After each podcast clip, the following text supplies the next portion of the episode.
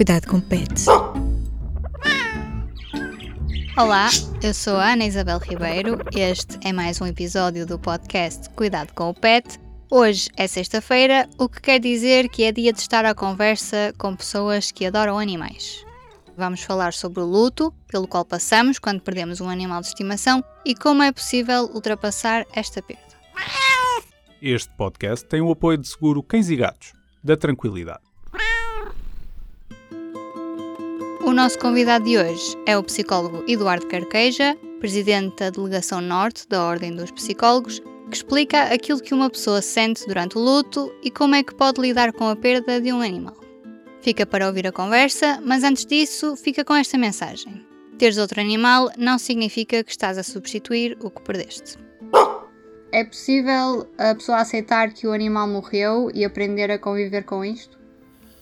Uh, aceitar ou não aceitar não, não há alternativa, porque efetivamente o animal morre, uh, morre uh, e não é uma questão de aceitação, é sobretudo uma questão de integração da morte na minha vida, porque mesmo que eu não aceite, eu estou a ser redundante, eh, porque efetivamente o acontecimento eh, já, já surgiu e não é possível alterarmos a história. O que nós trabalhamos muito não é nesta dimensão da aceitação, é sobretudo da integração da perda e no, na minha nova forma de viver sem o animal presente.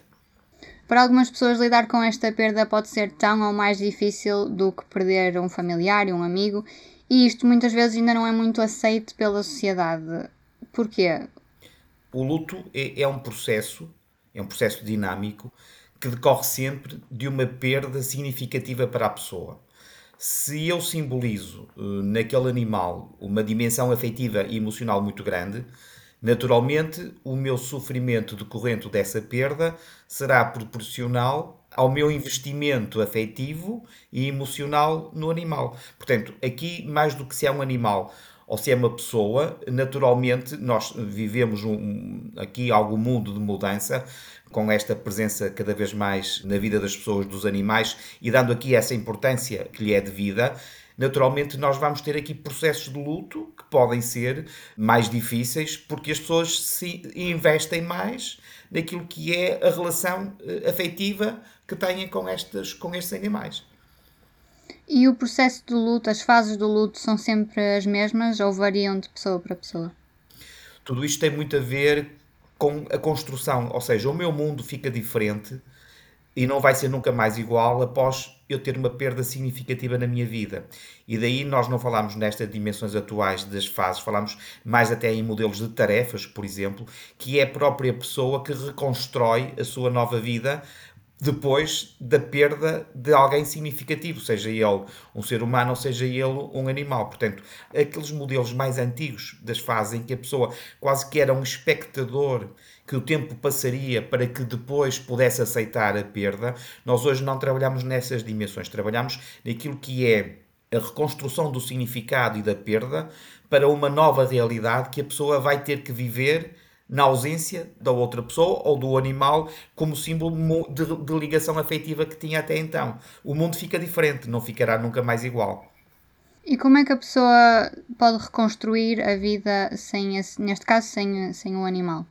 Desde logo há aqui dimensões que resultam, eh, sobretudo, desta dinâmica biológica da, da existência dos seres humanos, dos animais, que temos um início e temos um fim. Portanto, todos nós, biologicamente, eh, nascemos e morremos. E esta é uma realidade da qual eu não posso fugir. E naturalmente o que fica é muito alocado à memória, muito alocado à experiência e muito alocado àquilo que foram os afetos que foram, no fundo, partilhados eventualmente e que foram experienciados pela pessoa. É o que fica na memória, não há outra dimensão que possamos ter, porque é uma realidade que inexoravelmente todos vamos viver, ou mais cedo ou mais tarde, perdas significativas, sejam seres humanos, sejam animais, e que naturalmente têm um impacto, como eu disse há bocadinho, que pode ser muito grande, decorrente exatamente da minha carga envolvente, emocional que eu dou ao animal. E esta falta de compreensão que há pouco falávamos por parte da sociedade também acaba por levar as pessoas a especialistas ou só procuram para, no fundo, saberem lidar uh, com esta dor, com esta perda? Não, eu penso que atualmente, e tenho tido experiências até em algumas formações que tenho feito e vão surgindo médicos veterinários, enfermeiros veterinários, para que possam também ter aqui uma formação naquilo que é a transmissão, eventualmente uma má notícia que é a morte de um animal, mas depois também o que dizer perante o próprio acontecimento. Começa a haver aqui uma disponibilidade também para se compreender, porque mais uma vez os animais cada vez estão mais próximos daquilo que são as relações afetivas, naturalmente começa a haver aqui eh, grande sofrimento decorrente da perda destes mesmos animais. Portanto, eu penso que estamos num momento de transição que é evidente, eh, em que estas dimensões da presença do animal nos nossos dias são, é algo inerente quase à vivência do próprio contexto familiar. Portanto, é mais um elemento do agregado familiar, não sendo um ser humano, mas é um elemento muito intenso, muitas das vezes, naquilo que é a tradução afetiva e emocional da própria relação. Uma das pessoas que perdeu um animal e com quem eu falei só se conseguiu desfazer de, dos objetos, uh, neste caso do cão, passados os três anos de, de ele ter morrido. Existe um tempo máximo que as pessoas levam até se desfazerem destas coisas ou depende de pessoa para pessoa? Não, depende de pessoa para pessoa. Muitas das vezes nós ainda vemos as pessoas falarem do luto normal e, e, do luto anormal.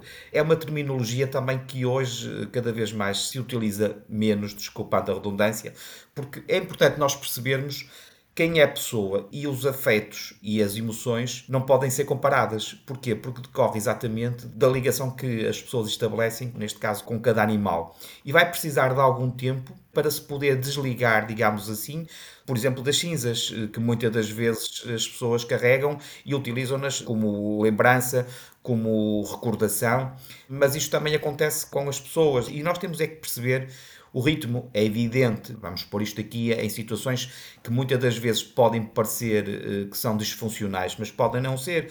A pessoa pode ter as cinzas e entender que em determinada altura, porque se sente mais confortável, as irá desfazer-se delas, da forma que assim entender, ou outras pessoas que eventualmente acham que já está no tempo de se desfazer. Portanto, é preciso perceber, mais do que o comportamento, é o que significa esse comportamento para a pessoa e de que forma é que esse comportamento é experienciado numa realidade que é diferente da realidade enquanto existência do animal. Ou seja, é preciso eu perceber, eu tenho as cinzas comigo do animal, e o que é que significa? Significa que me faz lembrar dele, ok. E precisa de ter as cinzas, ah, eu se não vir as cinzas de manhã, o meu dia corre mal. Então aqui estamos com uma situação problemática que esta pessoa tem que ser ajudada, porque independentemente de ver as cinzas ou não, há uma outra dimensão que é a dimensão da memória. E esta memória fica sempre vendo ou não vendo as cinzas. Agora, o que parece é que fica-se mais próximo do animal vendo as cinzas. Mas são cinzas, já não é o animal. Enquanto que a recordação e a memória estará sempre presente. Muitas das vezes é isto que nós temos que trabalhar para que a pessoa não interrompa a sua vida. Imagine que alguém sai para ir trabalhar, esqueceu-se de pôr a mão, como às vezes acontece, nas cinzas ou, ou despedir-se das cinzas e vem para trás e chega atrasado ao local de trabalho e começa a ter implicações no dia a dia estamos com um problema, estamos com alguém que precisa ser ajudado ou ajudada a ter aqui outros procedimentos, a ter outros comportamentos que não vão ter impacto no seu dia a dia. Agora, se a pessoa tem as cinzas, mas uh, estão ali porque ainda não conseguiu ter um tempo emocional, até às vezes até um tempo de ir a determinado sítio colocar as cinzas, mas se sair de casa e se esquecer de, de olhar ou algum ritual que tenha, não tem qualquer problema e mantém o dia, estamos aqui com algo que não tem nada de afetar ou que não afeta de todo o dia a dia da pessoa portanto, e não complica a própria vida. Portanto, mais do que o comportamento em si, é a implicação que tem na vida do dia a dia esse mesmo comportamento. E pegando aqui nas cinzas, há pouco falava de, das várias coisas que as pessoas fazem com elas. O que nos liga aos nossos animais uh, são objetos, é mais do que isto? Depende, é, é, como eu dizia há bocadinho, isto depende muito daquilo que é o simbolismo de cada um de nós na relação que vai tendo em vida com os próprios animais. O que é que eu simbolizo? Simbolizo que o animal que me faz companhia morre e posso não ter este animal, lamento que de facto era muito, já estava cá em casa há muito tempo, mas se calhar daqui por algum tempo compro outro e crio aqui vínculos outra vez depende muito da importância que eu possa dar à relação que estabeleço com o próprio animal. E depois, como é que é o meu investimento neste animal. E desde logo com as crianças, os animais podem ser muito úteis até mesmo quando terminam a sua existência, quando morrem, e ajudar as crianças a perceberem que os animais morrem como morrem também os seres humanos.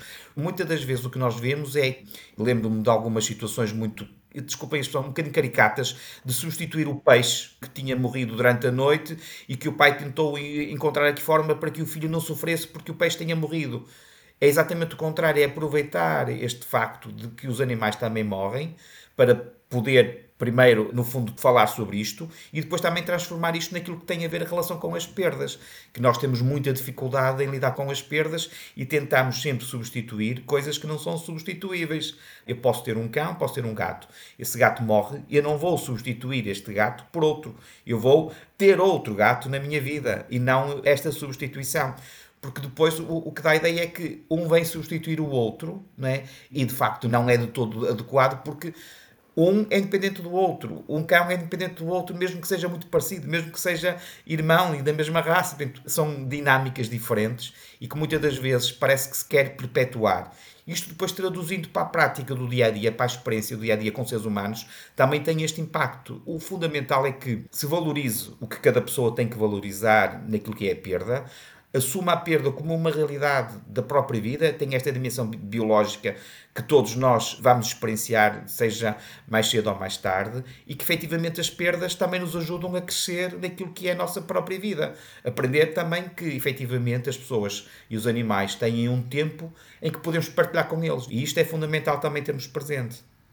Pegou aqui numa questão interessante que é ter outro animal quando o anterior uh, morre grande parte das pessoas quase que sente a necessidade de se justificar e dizer não estamos a substituir o, o que já partiu tendo este. Porque esta necessidade de se justificarem, ou se quisermos colocar a pergunta de outra forma, devem justificar-se?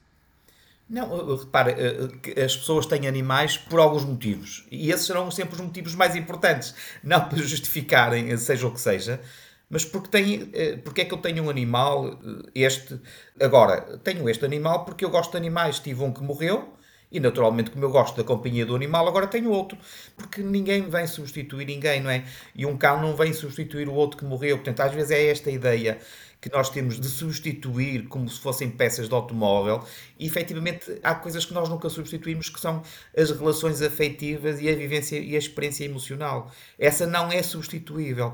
E quando nós tentamos que isso seja, normalmente não corre bem, porque as pessoas estão com expectativas que são diferentes, estão com experiências que já são repetidas, estão com experiências que já não são novas e uma experiência nova tem um cariz emocional diferente de um que já possa ser repetido. Portanto, há aqui eh, estas dimensões que têm que ser vividas naturalmente tive a infelicidade de um cão morrer, de facto gostava muito dele, mas uh, posso ter outro cão, posso construir na minha vida esta dimensão relacional com os animais, posso. Então, se faz sentido, não tenho que estar aqui a dizer que não é para substituir. Mas as pessoas têm esta necessidade, parece que as pessoas o, o vão julgar. Como é que tu agora uhum, consegues sim. gostar de outro cão que tinhas o anterior?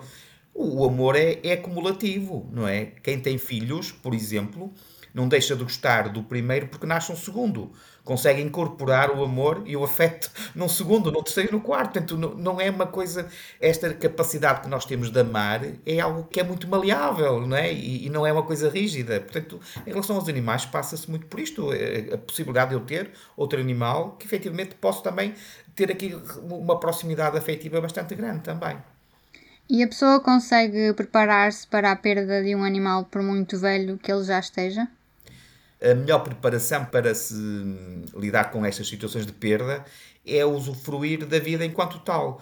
Porque muitas das vezes nós temos esta percepção: ah, mas já estava velhinho o cão, já estava até estava doente, e porquê é que eu ainda fico a sofrer? Digo um cão, digo um gato ou outro animal. Porquê é que eu fico a sofrer? Não, o sofrimento faz parte, naturalmente, de um confronto com uma realidade, uma realidade de perda, em que efetivamente a dimensão física daquele animal vai deixar de, de estar presente, vai deixar de existir.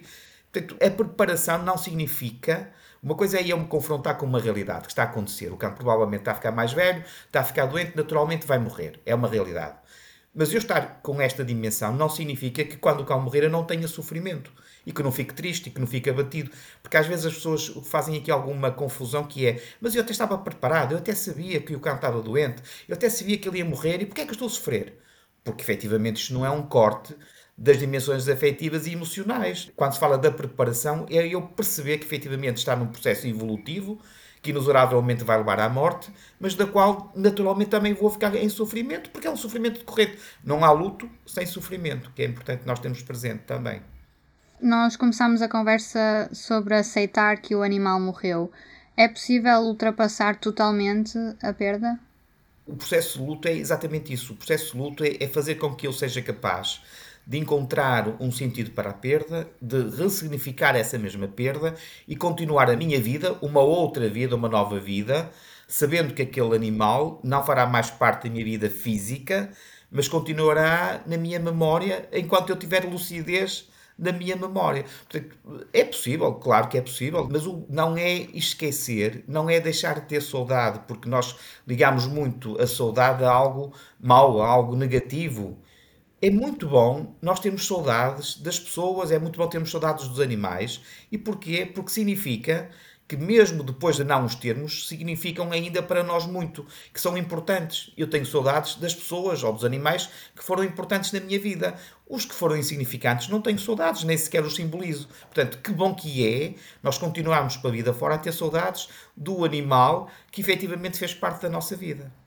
Mas uma saudade saudável, Sim, a saudade tem que ser saudável, porque senão é sofrimento. Nós temos o fado, e, e, e, os portugueses têm o fado muito nostálgico, muitas das vezes, muito amargurado, mas há quem goste deste fado e que até simboliza e é bonito. Portanto, nós temos é que, sobretudo, olhar para esta saudade de uma forma. Eu tenho saudade porque, efetivamente, simboliza para mim uma dimensão afetiva muito importante porque eu não tenho saudades de quem eu não simbolizo como pessoa importante na minha vida, de animal importante na minha vida. E desses são, está insignificante. Portanto, não, não. Agora, a saudade é, é para ser hum, experienciada, não é para nos causar sofrimento.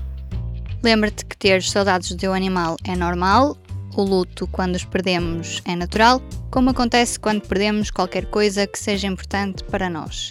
A nossa conversa com o psicólogo Eduardo Carqueja fica por aqui mas ainda falta saber o que andaram os animais a tramar esta semana. A história feliz de hoje é sobre Birdie, uma cadela que ligou um alarme de incêndio num acampamento canino em Iowa, nos Estados Unidos. Segundo Jessica Tapper, a proprietária do espaço, Birdie não conseguiu conter o entusiasmo. Começou a saltar e acabou por tocar no alarme de incêndio que disparou. Quando os bombeiros chegaram ao local e perceberam que era falso alarme, a cadela apareceu com um cartaz pendurado ao pescoço a pedir desculpa. Jessica diz ainda que o barulho do alarme estava a enlouquecer os cães, exceto Birdie, que parecia indiferente. Para mais histórias engraçadas sobre animais, já sabes, fica atento ao site do PET e à newsletter Sextou. Se quiseres enviar sugestões de temas, o e-mail é isabel.ribeiro.público.pt. O podcast Cuidado com o Pet fica por aqui. Este episódio foi produzido, como sempre, com a ajuda da Aline Flor. Eu sou a Ana Isabel Ribeiro, voltamos na próxima sexta-feira. Até lá! O público fica no ouvido.